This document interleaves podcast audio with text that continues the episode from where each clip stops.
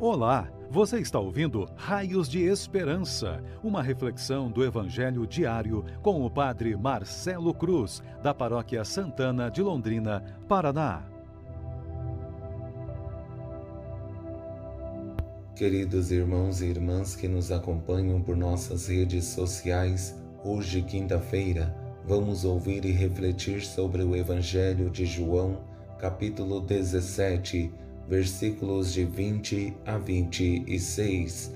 O Senhor esteja convosco, Ele está no meio de nós. Proclamação do Evangelho de Jesus Cristo segundo João. Glória a vós, Senhor. Naquele tempo, Jesus levantou os olhos ao céu e disse: Pai Santo, eu não te rogo somente por eles, mas também por aqueles que vão crer em mim pela Sua palavra, para que todos sejam um como tu, Pai, está em mim e eu em ti, e para que eles estejam em nós, a fim de que o mundo creia que tu me enviaste. Eu dei-lhes a glória que tu me deste, para que eles sejam um, como nós somos um, eu neles e tu em mim, para que assim eles cheguem à unidade perfeita e o mundo reconheça que tu me enviaste e os amaste, como me amaste a mim. Pai, aqueles que me deste, quero que estejam comigo onde eu estiver, para que eles contemplem a minha glória, glória que tu me deste, porque me amaste antes da fundação do universo. Pai justo, o mundo não te conheceu, mas eu te conheci estes também conheceram que tu me enviaste. Eu lhes fiz conhecer o teu nome, e o tornarei conhecido ainda mais, para que o amor com que me amaste esteja neles, e eu mesmo esteja neles. Palavra da salvação. Glória a vós, Senhor. Queridos irmãos e irmãs que nos acompanham por nossas redes sociais, mais uma vez meditando sobre esse lindo Evangelho de João que revela a oração sacerdotal de Jesus, uma experiência de oração, de entrega e amor que Jesus tem por nós. Nessa oração, continua presente esse cuidado com os discípulos e também conosco, que queremos assumir o projeto de Deus em nossas vidas. Tendo em vista a riqueza presente nessa oração, quero trazer para nossa reflexão mais três pedidos de Jesus. No primeiro pedido, revela a intercessão de Jesus. No segundo, sua súplica, que tem por finalidade a unidade. E no terceiro, vemos Jesus na oração revelando ao Pai sua vontade. Com esses três pedidos, em que Jesus intercede pelos discípulos, percebemos o cuidado que ele tem com aqueles que o Pai lhe confiou, mas não é porque se sente responsável por eles, mas porque os ama e quer o melhor para eles. Pai Santo, eu te rogo somente por eles, mas também por aqueles que vão crer em mim pela Sua palavra, para que todos sejam um, como tu, Pai, está em mim e eu em ti, e para que eles estejam em nós, a fim de que o mundo creia que tu me enviaste. Nesse pedido de intercessão, percebemos Jesus olhando o futuro dos discípulos, mas também os novos que vão surgir, que somos nós. Eu que estou fazendo essa reflexão e você que está me ouvindo.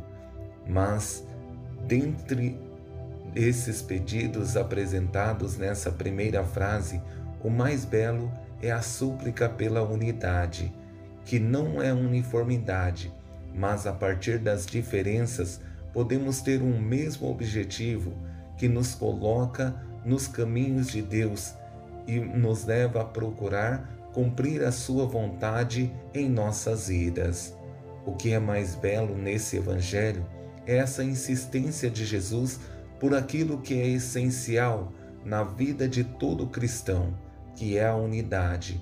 Uma unidade no segmento, no compromisso com Deus e na abertura à sua graça, para que nenhum desafio que possa surgir em nossas vidas seja impedimento para que a graça de Deus possa acontecer. Eu dei-lhes a glória que tu me deste, para que eles sejam um, como nós somos um, eu neles e tu em mim, para que assim eles cheguem à unidade perfeita e o mundo reconheça que tu me enviaste e os amastes, como me amastes a mim.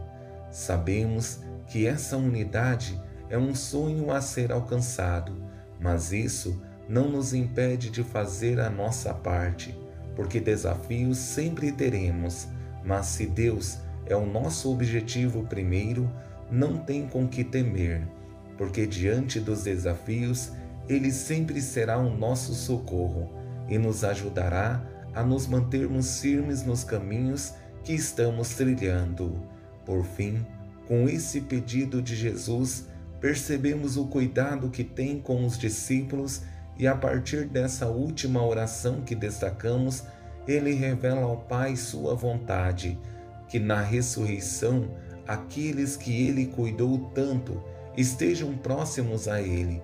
Somente alguém que ama e é capaz de dar a vida tem a coragem de proferir em sua oração as seguintes palavras: Pai, aquele que me destes, quero que estejam comigo onde eu estiver, para que eles contemplem a minha glória, glória que tu me deste porque me amaste antes da fundação do universo.